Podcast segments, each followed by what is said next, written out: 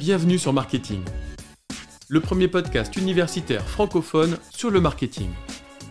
Ce podcast est animé chaque semaine par des étudiants de Tech Deco Périgueux et moi-même, Fabrice Cassou, maître de conférence à l'Université de Bordeaux. Notre objectif est de vous partager notre passion sur le monde du marketing sous la forme d'une émission ou d'une grande interview. Alors, bonne écoute à tous les queues du marketing. Bonjour et bienvenue en ce troisième épisode de notre podcast. Aujourd'hui, c'est le format émission et vous allez retrouver différentes rubriques telles que des actualités marketing avec Marek Straka, Juliane, Enora Kassou et Lou Dorancy, puis le concept du podcast et son histoire par Marjorie Marchadier, ensuite Alexandre Lozaille interview Édouard Tesser, étudiant de première année qui a 320 000 abonnés sur TikTok, puis Nelvela vous expliquera comment faire un CV, et enfin nous retrouverons un article de recherche synthétisé sur la thématique du commerce coopératif. Bonne écoute Actu Marketing. Marek, est-ce que vous pourriez nous présenter votre actualité? Babybel, la célèbre marque de fromage industriel française appartenant au groupe Bell, évolue dans sa stratégie de communication cette année en jouant sur des horizons plus innovants. Cette marque, particulièrement appréciée des plus jeunes, se lance dans le monde du métaverse. En effet, Babybel s'allie au fameux jeu vidéo Fortnite. Vous me direz, qu'est-ce que le métaverse? Il s'agit d'un monde virtuel, accessible via des interactions 3D et particulièrement immersif. Cela représente pour la plupart le futur d'Internet. On peut y vivre des contacts sociaux sans se déplacer, via des avatars ou encore des hologrammes. À la différence de simples jeux vidéo en ligne, le métaverse a un nombre illimité de participants, tout son potentiel. Ceci a été parfaitement intégré par Babybel, qui loue un espace sur Fortnite. Cette map est créée en collaboration avec Visena Studio. Des personnages à l'effigie de la marque servent à combattre une certaine zone. Ce mode s'appelle Babybel Reloaded. La subtilité est qu'à la différence du jeu classique, les joueurs ne s'affrontent pas entre eux. Les bienfaits promus par Babybel, c'est-à-dire l'apport nutritionnel comme l'apport en calcium par exemple, est représenté par des recharges qui servent aux participants de continuer de jouer. Les personnages Babybel sont l'incarnation du bien, appelés les forces du bon, comme le veut la marque dans la vraie vie. Mais la marque ne s'arrête pas là. Le projet s'étend et un partenariat se fait avec le streamer Dwagby pour un lancement idéal. Des participants choisis ont pu jouer en live durant la vidéo de lancement le 9 mars. Des cadeaux ont été attribués à certains viewers du live stream. La nouvelle cible de Babybel sont les 13-24 ans. Fortnite représentait l'opportunité idéale, par sa popularité fulgurante et ses millions de joueurs. L'objectif étant de leur proposer une expérience inédite. C'est un superbe moyen pour les marques d'établir une relation, une certaine proximité avec leurs consommateurs. Il s'agit, d'après le communiqué, d'une façon inédite pour la marque de transmettre aux 13-24 ans sa vision et ses valeurs. Julie, qu'avez-vous sélectionné comme actualité? En 1944, un certain Jeff Bezos décide de créer une société révolutionnaire de commerce en ligne. Vous la connaissez tous, je parle bien évidemment d'Amazon. L'entreprise propose des milliers d'articles à tous les prix, permettant alors de pouvoir toucher un maximum de consommateurs. Au cours des années, Amazon a su se développer tout en suivant les moindres tendances. Dernièrement, la société a proposé à ses consommateurs la mise en place d'épiceries avec la création d'Amazon Go, des supermarchés avec la création d'Amazon Fresh, et même des salons de coiffure dans le but de suivre leur lancée sur les commerces intelligents. Le 23 février est une date un peu particulière pour le géant Amazon. En effet, il décide d'ouvrir son premier magasin en Whole Foods sans caissier à Washington. Le but principal de cette idée? Payer en toute simplicité. Mais qu'est-ce que cela représente exactement? Tout d'abord, Whole Foods est une chaîne de supermarchés qui a été achetée par la société Amazon quelques années auparavant. L'entreprise a en effet ajouté à cette chaîne de magasins deux moyens de paiement un peu particuliers. Si je vous parle du système Just Walk Out, est-ce que cela vous parle? Ce moyen de paiement a été mis en place par Amazon, permettant alors aux consommateurs de payer leurs courses grâce à leur smartphone qui lui sera déjà relié à votre compte Amazon. Je rappelle que le but de celui-ci est de faciliter le paiement des consommateurs. De plus, comme si ce n'était déjà pas assez technologique, Amazon vient également proposer son système de paiement avec la paume de la main, appelé Amazon One, créé quelques années auparavant. Cependant, vous préférez tout de même payer vos articles à la caisse automatique ou encore avoir les conseils de vendeurs? Pas de panique. Amazon l'a déjà prévu en laissant tout de même quelques caisses automatiques et quelques vendeurs dans le magasin à votre disposition afin de satisfaire tous les profils de clients. Et Nora, quelle est l'actualité que vous avez sélectionnée? À l'origine, la Journée des femmes ou la Journée des droits des femmes naît dans les années 1910 suite à des revendications de femmes. La date du 8 mars est devenue au cours du temps le symbole du combat pour la libération des femmes. En 77, c'est l'ONU qui rend la date officielle en demandant à tous les États membres de dédier le 8 mars à la Journée internationale des femmes. En France, ce n'est qu'en 82 que François Mitterrand instaure cette journée en réponse à des revendications du Mouvement de libération des femmes, ou MLF. Aujourd'hui, cette date est devenue importante et certaines marques en profitent pour soutenir les femmes. C'est ce que fait le groupe Mattel avec sa marque Barbie régulièrement, en mettant à l'honneur des femmes inspirantes. En 2018 notamment, la marque a créé des poupées à l'effigie de la célèbre Frida Kahlo ou encore la chef française Hélène Darroze. Cette année, en 2022, Barbie a sorti 12 poupées exclusives représentant des femmes entrepreneurs et mannequins du monde entier. À l'affiche, l'influenceuse et youtubeuse Lena Situation, aux 3,6 millions d'abonnés sur Instagram, ou encore Shonda Rhimes, réalisatrice, productrice et scénariste américaine. Sur son compte Instagram, Barbie se dit dédiée à construire la confiance et à renforcer le potentiel sans limite des femmes partout. Le post se finit avec le hashtag Tu peux être ce que tu veux. L'objectif de la marque? Casser leur image de poupée irréaliste, blonde, grande, très féminine et trop mince, concrètement complexante. Aujourd'hui, Barbie propose des poupées aux morphologies différentes et plus accessibles, en permettant aux jeunes filles de s'identifier aux figures de ces femmes inspirantes.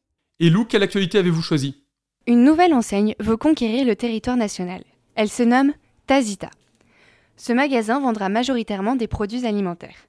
Dirigé par Fabrice Gerbet, ancien PDG de Super U et aujourd'hui directeur de Leclerc, l'enseigne aura pour spécialité de vendre deux tiers de produits français. Son implantation est prévue pour septembre 2022, avec 20 magasins à retrouver dans la région lyonnaise et le sud de la France, elle a comme objectif 300 magasins sur tout le territoire d'ici 2026. Pour son financement, Tazita opte pour un système de financement coopératif. Ainsi, les fournisseurs du magasin de distribution vont aussi être les investisseurs et la marque leur reversera 25% des bénéfices. Si vous souhaitez en savoir plus, en vous rendant sur leur site internet, vous ne trouverez que le message Something is happening, que l'on peut comprendre par quelque chose est en train d'arriver.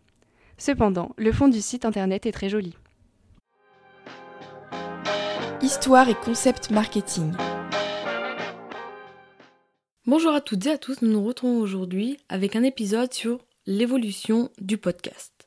En effet, dans cet épisode, nous allons répondre à la question qu'est-ce que le podcast? Cet épisode a pour objectif de définir du coup qu'est-ce que le podcast, mais aussi son histoire et son évolution au fil du temps. Et eh bien pour comprendre qu'est-ce que le podcast, je vous propose deux définitions. La première est tirée du Mercator. Le podcast est un fichier audio diffusé gratuitement sur Internet qui peut être téléchargé sur un baladeur numérique ou un ordinateur personnel pour une écoute immédiate et ultérieure. La deuxième est tirée de la revue Société et Représentation écrite par Evelyn Cohen. Celle-ci définit le podcast comme podcaster étant une émission que l'on peut télécharger mais qui permet d'écouter ou de voir en différé sur différents supports mobiles des programmes que l'on choisit à l'heure qu'on l'on souhaite et dans le lieu qui convient à chacun. Le podcast renvoie aussi bien au téléchargement d'émissions en réécoute qu'à la diffusion d'une émission faite pour le numérique. Après avoir défini ce terme, nous allons voir maintenant son histoire et son évolution au fil du temps depuis sa création aux États-Unis. En effet, le mot podcast renvoie une contraction de deux termes bien connus tels que iPod et broadcast. Petit rappel, l'iPod est un baladeur numérique créé par Apple et lancé en 2001. Le mot broadcast peut se traduire par diffusion. Je vais maintenant vous donner les 10 dates clés qui ont marqué l'histoire du podcast selon l'Institut national de l'audiovisuel, autrement dit l'INA, depuis sa création aux États-Unis en 1999.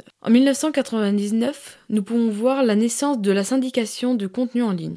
Il faut savoir que dans ce contexte historique, la moitié de la population des États-Unis était équipée en ordinateur domestique. Deux ans plus tard apparaît seulement l'accès à Internet. De nouvelles formes ensuite de diffusion automatisée apparaissent, dont la syndication du contenu. La syndication du contenu consiste à mettre à disposition un flux de données comportant l'entête du dernier contenu ajouté au site web ou le dernier message du forum. Cette même année, en 1999, le flux RSS, autrement dit Really Simple Syndication, est né. On parle à l'époque d'audio blogging ou de radio à la demande. S'ensuit l'année 2001 avec le premier podcast rudimentaire. Grâce à Adam Curie, Tristan Louis ou encore Dave Winner, ceux-ci vont faire une expérience d'audio à travers un flux RSS, créant ainsi le premier podcast. Le contexte technologique est porteur, c'est aussi l'année où Apple introduit son premier iPod. Ensuite, en 2004, un mot est né. Ainsi, un journaliste au Guardian s'interroge sur la façon de nommer ce futur développement de l'audio en ligne et de la radio amateur. Il se dit pourquoi pas audio blogging ou encore guérilla média, podcasting, mais finalement, il optera pour le mot valise, podcast, à partir du mot iPod et broadcast. Cette même année, Adam Curry et Dave Winner élaborent un processus pour télécharger des contenus audio directement sur le nouveau terminal Apple. La fin 2004 sera marquée par la création du premier fournisseur de services de podcast, Libsyn.com, qui signifie Liberated Syndication. La société offre des services de stockage, de bandes passantes et d'outils de création RSS. L'année suivante, en 2005, Apple intervient. Apple va jouer un rôle d'hôte impartial et peu intervenant, permettant au podcast de proliférer sans s'acquitter de commission, à la différence de son App Store.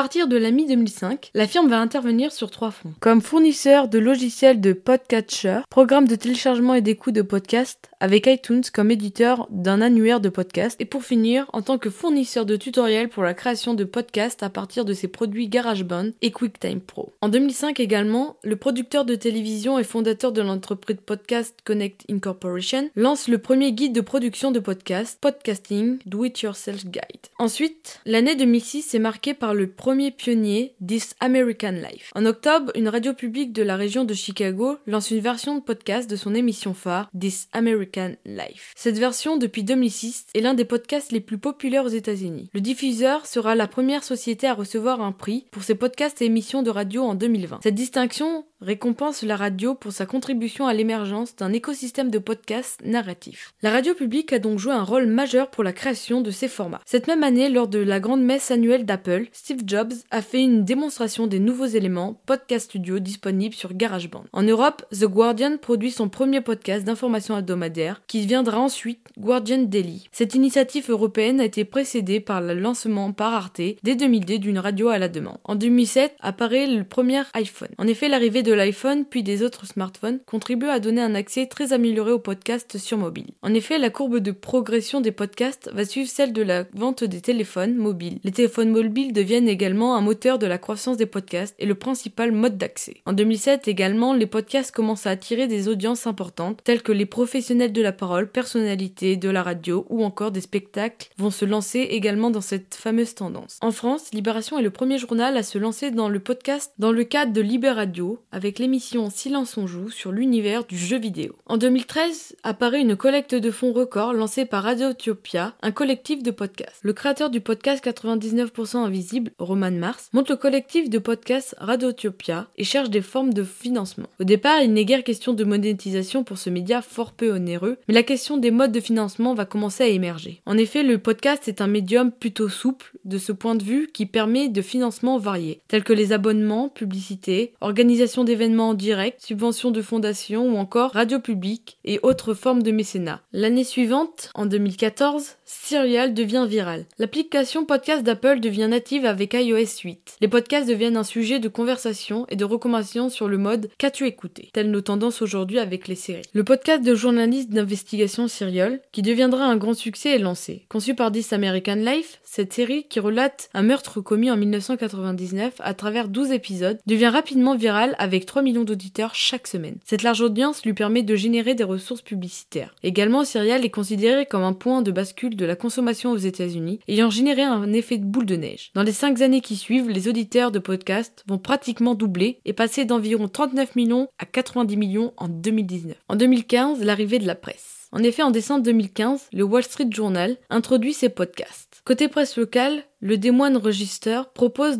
des podcasts narratifs, mais également les pure players se lancent dans l'aventure du podcast. D'abord Slide de février avec Panoply, lancé en collaboration avec le New York Times. Le phénomène reste largement américain, mettant de côté la Chine, mais affectera l'Europe plus tardivement. En effet, il faudra attendre au moins trois ans avant que la presse européenne, en dehors du Guardian ou de Libération, se lance dans l'aventure. Les échos en France, ou encore Aftenposten en Norvège, seront parmi les premiers. Pour finir sur les 10 dates clés les plus importantes de l'histoire du podcast, en 2019, Spotify entre dans la danse. Spotify acquiert pour 340 millions de dollars le studio de podcast Gimlet Media, éditeur de start-up Replay All et Cream Town. Gimlet Media avait été fondé en 2014 par un ancien que l'on connaît tous et que j'ai pu vous citer précédemment, This American Life. La société suédoise qui diffusait déjà des podcasts acquiert en même temps une plateforme de création dédiée, Anchor, puis une société de production de podcasts, Parcast. Fin 2020, elle a annoncé compléter ses achats en reprenant Megaphone, ex-Panoply, ancienne filiale de la Slate, s'étant réorientée dans l'hébergement. Pour finir, pour Spotify, c'est un tournant stratégique qui voit la société passer d'une phase de développement fondée sur la playlist à une seconde phase axée autour des plateformes de podcast et de diverses natures. Elle se donne pour objectif de devenir la première plateforme mondiale des contenus audio. Pour l'écosystème des podcasts, c'est une restructuration majeure qui permet de passer d'une nouvelle ère selon Nicolas Quoy, appelée le Big Podcasting. Après avoir énoncé les 10 dates clés du podcast, je vous propose maintenant une série de chiffres clés. Pour je vais m'appuyer sur un rapport annuel d'Acast publié en 2021. Avant ça, petit rappel, qu'est-ce qu'Acast En effet, Acast est une société suédoise qui fournit de l'hébergement ou encore de la monétisation et du soutien à la croissance des podcasts. Ce service s'adresse aussi bien aux indépendants qu'aux entreprises. Parmi les principales fonctionnalités proposées par Acast, nous retrouvons la diffusion de contenu, l'hébergement d'un podcast, la promotion d'un podcast, l'analyse des retombées et pour finir, la monétisation du contenu. Maintenant, nous allons passer aux chiffres clés. En effet, dans ce rapport, Acast détermine un top des applications en 2021. Le top 3 est constitué de Apple Podcast avec 44,1% d'auditeurs, Spotify avec 23,7% d'auditeurs et pour finir Deezer avec 7,5%. Quant au taux de fidélisation par application, on peut voir que Apple Podcast détient le meilleur taux de fidélisation avec 7,2%. Quant à Deezer, elle se retrouve avec 3,5% et Spotify avec 2,3%. Également, Acast établit un baromètre du podcast natif en France entre juillet et septembre 2021, permettant d'établir des écoutes certifiées à 16,2 millions par mois, mais aussi des auditeurs uniques certifiés à 4,4 millions par mois. Dans ce rapport, ACAS permet aussi d'établir le nombre d'écoutes moyennes par mois de podcast, qui est établi à 3,8. Pour en finir sur le rapport d'Acast du podcast natif, celui-ci a établi un profil des auditeurs du podcast natif en France. En effet, nous pouvons voir qu'il y a une majorité de femmes qui écoutent du podcast en 2021 avec 50%. Quant aux hommes, ils représentent seulement 44%. Maintenant, intéressons-nous aux des écoutes de podcast. Nous pouvons voir également qu'il y a différentes tranches d'âge qui écoutent du podcast en France. Il y a les 18-24, les 25-34, les 35-44, les 45-54 et encore les 55 ans et plus. La tranche d'âge qui écoute le plus de podcasts en France est celle des 25-34 ans avec 40%, suivie de la tranche d'âge des 45-54 avec 23%, suivie de près par les 35-44 21% et à égalité nous retrouvons les 18-24 et les 55 ans et plus avec seulement 8%. Ensuite, nous allons voir qu'il existe plusieurs acteurs du podcast en France, mais même dans le monde du podcast actuel. Je vais vous citer les différents acteurs qu'il y a dans l'écosystème de la création audio numérique. Donc nous retrouvons les créateurs, les producteurs, les hébergeurs techniques, les agrégateurs, mais aussi les régies publicitaires, institutions, curateurs ou encore incubateurs. Maintenant, je vais vous donner quelques noms des acteurs français les plus importants parmi les agences, studios ou encore labels du podcast principaux en France. Nous retrouvons Binge Audio, transcendeur de podcast, Qualiter, la petite maison qui a de l'humour, Studio W, un accompagnement sur mesure, ou encore Insider Podcast, le storytelling à l'américaine. Pour en finir sur cet épisode, je vais vous indiquer les différents formats qui existent dans le monde du podcast. Déjà, il faut savoir que le podcast est séparé en deux genres, tels que le replay ou le natif. Donc le replay est défini par la rediffusion de programmes déjà existants. Quant au natif, il est défini comme le programme créé de toutes pièces pour une diffusion en podcast. Pour finir, il existe 13 formats de podcast, je vais seulement vous en citer 4. Donc nous avons le podcast podcast de replay radio, le podcast de replay TV, le podcast en solo ou d'entretien. Formation et parcours étudiant.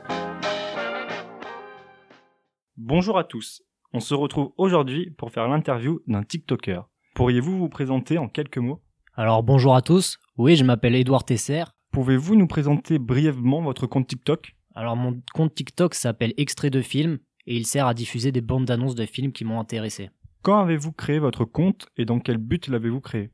Je l'ai créé en juillet 2021 et à la base ça partait d'un pari entre potes, en une semaine celui qui avait le plus d'abonnés. Pourquoi avoir choisi de vous lancer sur ce réseau et non pas sur un autre? Car c'était un réseau social qui était nouveau, qui venait de sortir et on pouvait voir qu'il prenait beaucoup d'abonnés rapidement. Y a-t-il un algorithme à suivre afin de réaliser plus de vues? Alors euh, pour ma part j'en ai aucune idée de s'il existe un algorithme. En tout cas il suffit de poster régulièrement et puis euh, la magie fait face. Quelle est euh, la vidéo euh, sur laquelle vous avez fait le plus de vues? Le TikTok que j'ai fait qui a fait le plus de vues, c'est Délinquance, c'est un film euh, qui parle des prisons, etc. Et il a fait plus de 8 millions de vues. Pourquoi avez-vous choisi de diffuser des extraits de films? Car cela permettait de promouvoir les films que j'ai bien aimés, ainsi de créer une communauté autour de cela.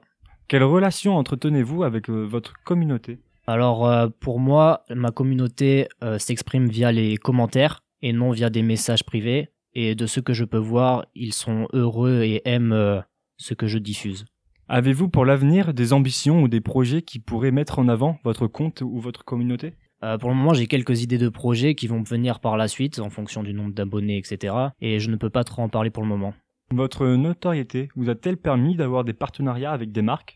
Alors euh, non, pour le moment, je n'ai pas de partenariat avec des marques, mais il se pourrait par la suite que je puisse en avoir avec, euh, avec quelques, quelques marques qui puissent diffuser des, des films. Des entreprises vous ont-elles promis des partenariats avec un nombre d'abonnés à atteindre? Alors oui, j'ai une entreprise qui m'a proposé un partenariat quand j'aurai un certain nombre d'abonnés, mais pour le moment je ne peux pas en parler pour le moment. Euh, merci Edouard pour cette interview. Basique pour étudier. Bonjour à toutes et à tous, nous nous retrouvons aujourd'hui pour savoir comment rédiger un CV. Dans cet épisode, nous allons aborder plusieurs points. Quelle application utiliser? Faire une photo professionnelle Travailler la forme du CV Et le fond. Pour créer votre CV, l'idéal est d'utiliser une application spéciale pour simplifier la prise en main du support. Le mieux est d'utiliser Canva, car cette application propose plusieurs formes de CV déjà préparées qu'on peut personnaliser selon ses goûts. Ensuite, vous pouvez ajouter une photo professionnelle à votre CV pour que la personne qui vous recrute ait une idée de qui vous êtes. Ce n'est pas obligatoire, mais c'est un grand plus. La photo doit être prise dans un endroit lumineux à partir de vos épaules en format portrait avec une tenue professionnelle pour vous valoriser. Pour ce qui est de la forme, il faut que votre CV soit visuel et attractif. Pour qu'il soit aéré, organisez vos idées avec des paragraphes par catégorie pour que ce soit plus clair et lisible. Vous pouvez également utiliser des couleurs en accord avec l'entreprise que vous souhaitez démarcher, mais n'utilisez pas plus de trois couleurs pour ne pas perdre le recruteur dans sa lecture. Chaque élément a une place précise et tout se retrouve sur une seule page. Tout d'abord, sur votre CV, la photo se trouve en haut à gauche. En dessous de celle-ci vont se dérouler plusieurs parties à placer à la suite.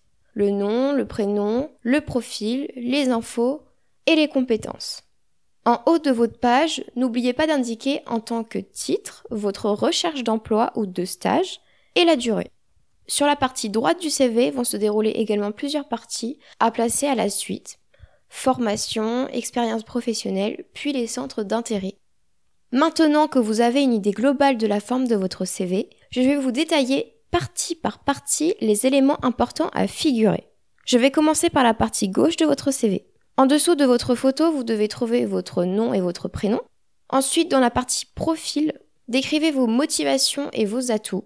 Dans la partie info, c'est là où se trouvent vos coordonnées, donc euh, l'adresse, le numéro de téléphone, le mail, le compte LinkedIn et si vous avez un permis avec un véhicule. Puis la partie compétences, vous indiquerez les langues que vous pratiquez en précisant votre niveau pour chacune d'entre elles, ainsi que tous les logiciels que vous maîtrisez. En ce qui concerne la partie droite, nous avons d'abord la partie formation, dans laquelle vous indiquerez le nom de votre formation, le lieu, l'année et les compétences que vous avez pu en tirer. Pour la partie expérience professionnelle, vous pouvez parler des stages, des jobs d'été ou encore si vous avez travaillé dans une association par exemple il faut que vous spécifiez le nom de l'entreprise, l'année où vous y avez travaillé, puis les missions que vous avez effectuées en précisant les compétences que cela a pu vous rapporter. Pour finir, pour la partie centre d'intérêt, vous précisez ce que vous, aimez dans votre vie personnelle, si vous avez voyagé, si vous avez dessiné ou si vous pratiquez un sport par exemple.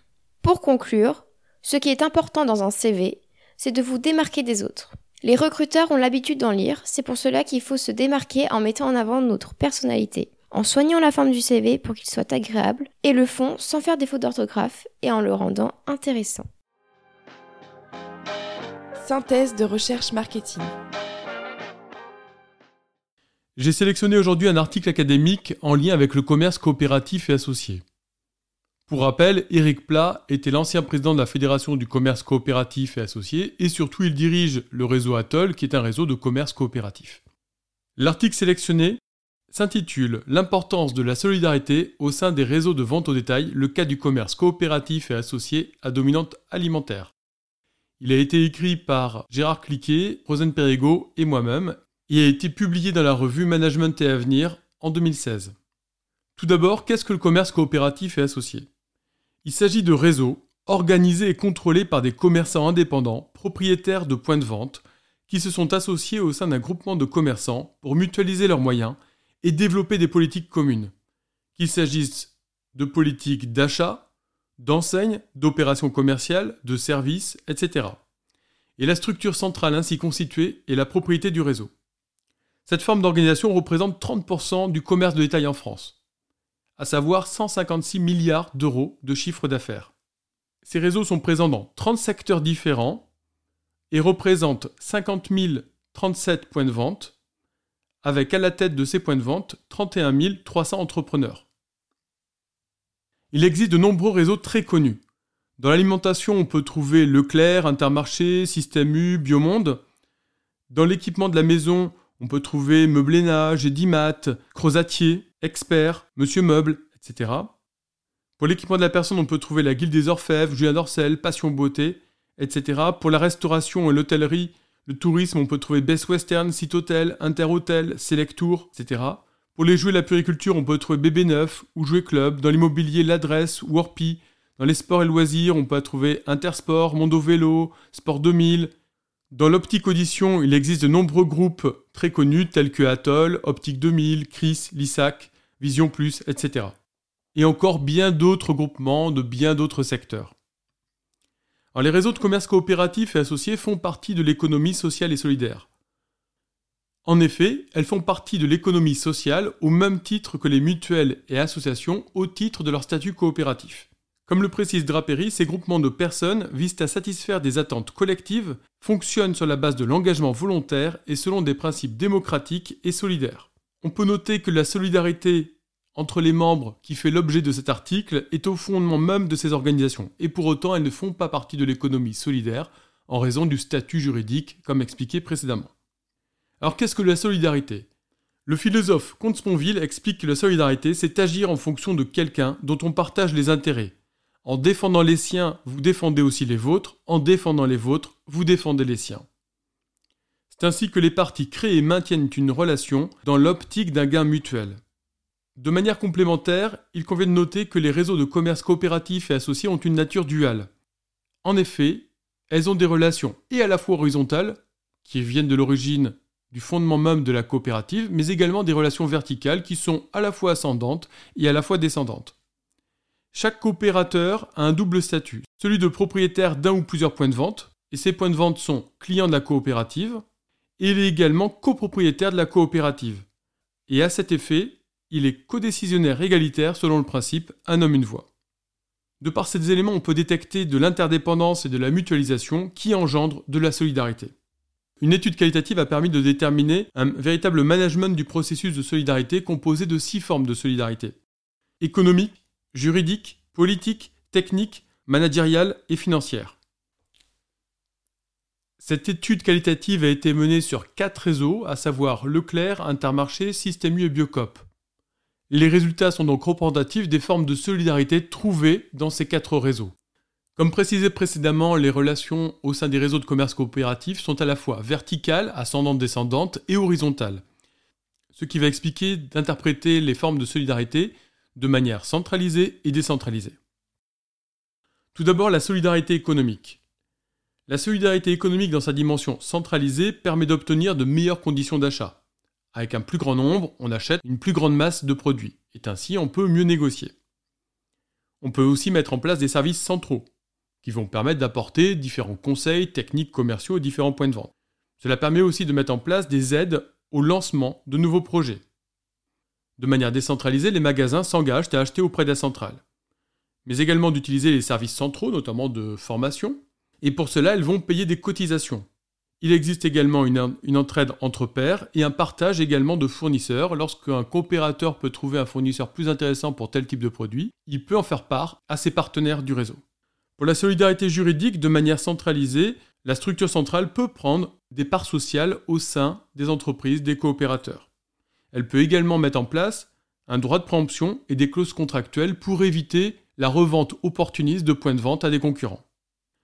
De manière décentralisée, des coopérateurs peuvent prendre également des parts sociales dans les entreprises de leurs collègues, souvent sous la forme du parrainage. Il existe également des pactes d'actionnaires ou des pactes de préférence qui permettent de privilégier les autres membres du réseau lorsque le coopérateur va partir à la retraite ou souhaite revendre son point de vente. Pour la solidarité politique, il convient de noter qu'il existe des organes décisionnaires composés de coopérateurs élus dans les différentes structures de la coopérative. Et notamment, et en particulier, les réseaux sont gouvernés par un conseil d'administration avec des élus, et notamment le président du groupement, qui est un élu et un coopérateur. De manière décentralisée, les coopérateurs et donc propriétaires des magasins participent aux instances politiques et votent selon le principe un homme une voix, quel que soit le chiffre d'affaires qu'ils réalisent. Pour la solidarité technique, de manière centralisée, il existe des commissions et groupes de travail pendant le tiers-temps ou le temps dit partagé des coopérateurs entre leurs magasins et la participation aux instances techniques du groupement. De manière décentralisée, il existe de nombreux échanges informel et formel lors des réunions. Comme l'a précisé un coopérateur, c'est souvent à la pause café que tout se fait, que tous les échanges les plus productifs peuvent se faire. Mais il existe également des groupes de travail et des réunions qui peuvent se formaliser ou être informels pour mettre en place des opérations commerciales sur un département ou une zone. Pour la solidarité managériale, il existe de nombreux animateurs du réseau ou de techniciens permanents qui apportent différents conseils aux magasins ou qui viennent directement les voir pour les aider à améliorer la performance de tel ou tel rayon. De manière décentralisée, on peut trouver des parrains ou des équivalents qui vont aider les coopérateurs en fonction de leur proximité géographique, d'affinité ou par rapport à leur expertise. Pour la solidarité financière, de manière centralisée, il existe des structures pour financer la création ou le rachat de magasins, que ce soit en France ou pour le développement à l'international. De manière décentralisée, il existe des parrains, c'est-à-dire des personnes, des coopérateurs qui vont se porter caution auprès des banques pour de nouveaux coopérateurs pour l'achat ou la création d'un magasin. De manière totalement informelle, il existe également des coopérateurs qui vont proposer de se porter caution ou de financer une partie du nouveau magasin, et souvent pour un ancien directeur de leur propre magasin qui a décidé de devenir coopérateur.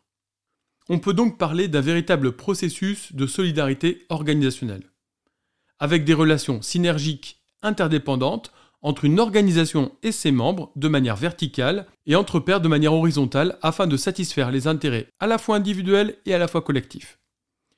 C'est ainsi que les coopérateurs s'entraident pour développer la taille du réseau, c'est la solidarité financière, pour stabiliser le réseau, avec la solidarité juridique, pour limiter les échecs et améliorer les performances à titre individuel, solidarité managériale, mais également collectif, c'est la solidarité technique, dans le cadre d'une stratégie partagée, solidarité politique, et tout ceci permet de bénéficier d'avantages directs, solidarité économique, inatteignables à titre individuel. La solidarité est donc un fondement essentiel de ce type de réseau.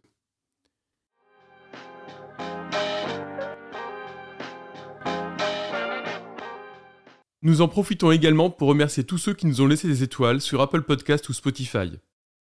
Et également ceux qui nous ont laissé des commentaires, tels que Dozo01, très intéressant, il faut continuer. Mais également Jean-Michel36, j'ai adoré cet épisode, très enrichissant, le format des grandes interviews nous promet un bel avenir. Ou encore EdHat24, contenu très instructif permettant d'avoir une vision globale de ce qu'est le métier de PDG d'un grand groupe, ainsi que les stratégies mises en place permettant sa pérennisation. Encore bravo mais encore Nina qui a repartagé l'anopost sur LinkedIn en émettant un commentaire qui est le suivant. C'est toujours très intéressant d'écouter ce genre de podcast. Monsieur Plat, PDG d'Atoll et opticiens, nous rappelle que la réussite professionnelle est avant tout une histoire de relations humaines et de remise en question afin de pouvoir mieux anticiper les enjeux et besoins de consommation de demain.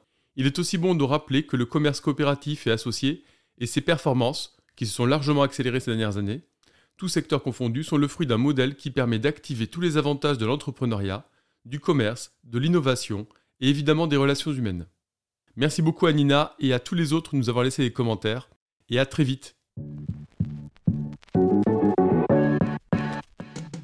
Merci d'avoir suivi cet épisode. Vous pouvez désormais nous aider dans notre démarche en mettant 5 étoiles au podcast sur Spotify ou Apple Podcast, mais également le partageant et en en parlant autour de vous. On se retrouve la semaine prochaine et d'ici là, suivez-nous ou échangez avec nous sur nos réseaux sociaux et notre site internet où vous pourrez nous suggérer des idées pour nos futurs épisodes et personnes à interviewer. Merci pour votre soutien et votre écoute et à très bientôt sur Marketing, le podcast universitaire pour tous les queues du marketing.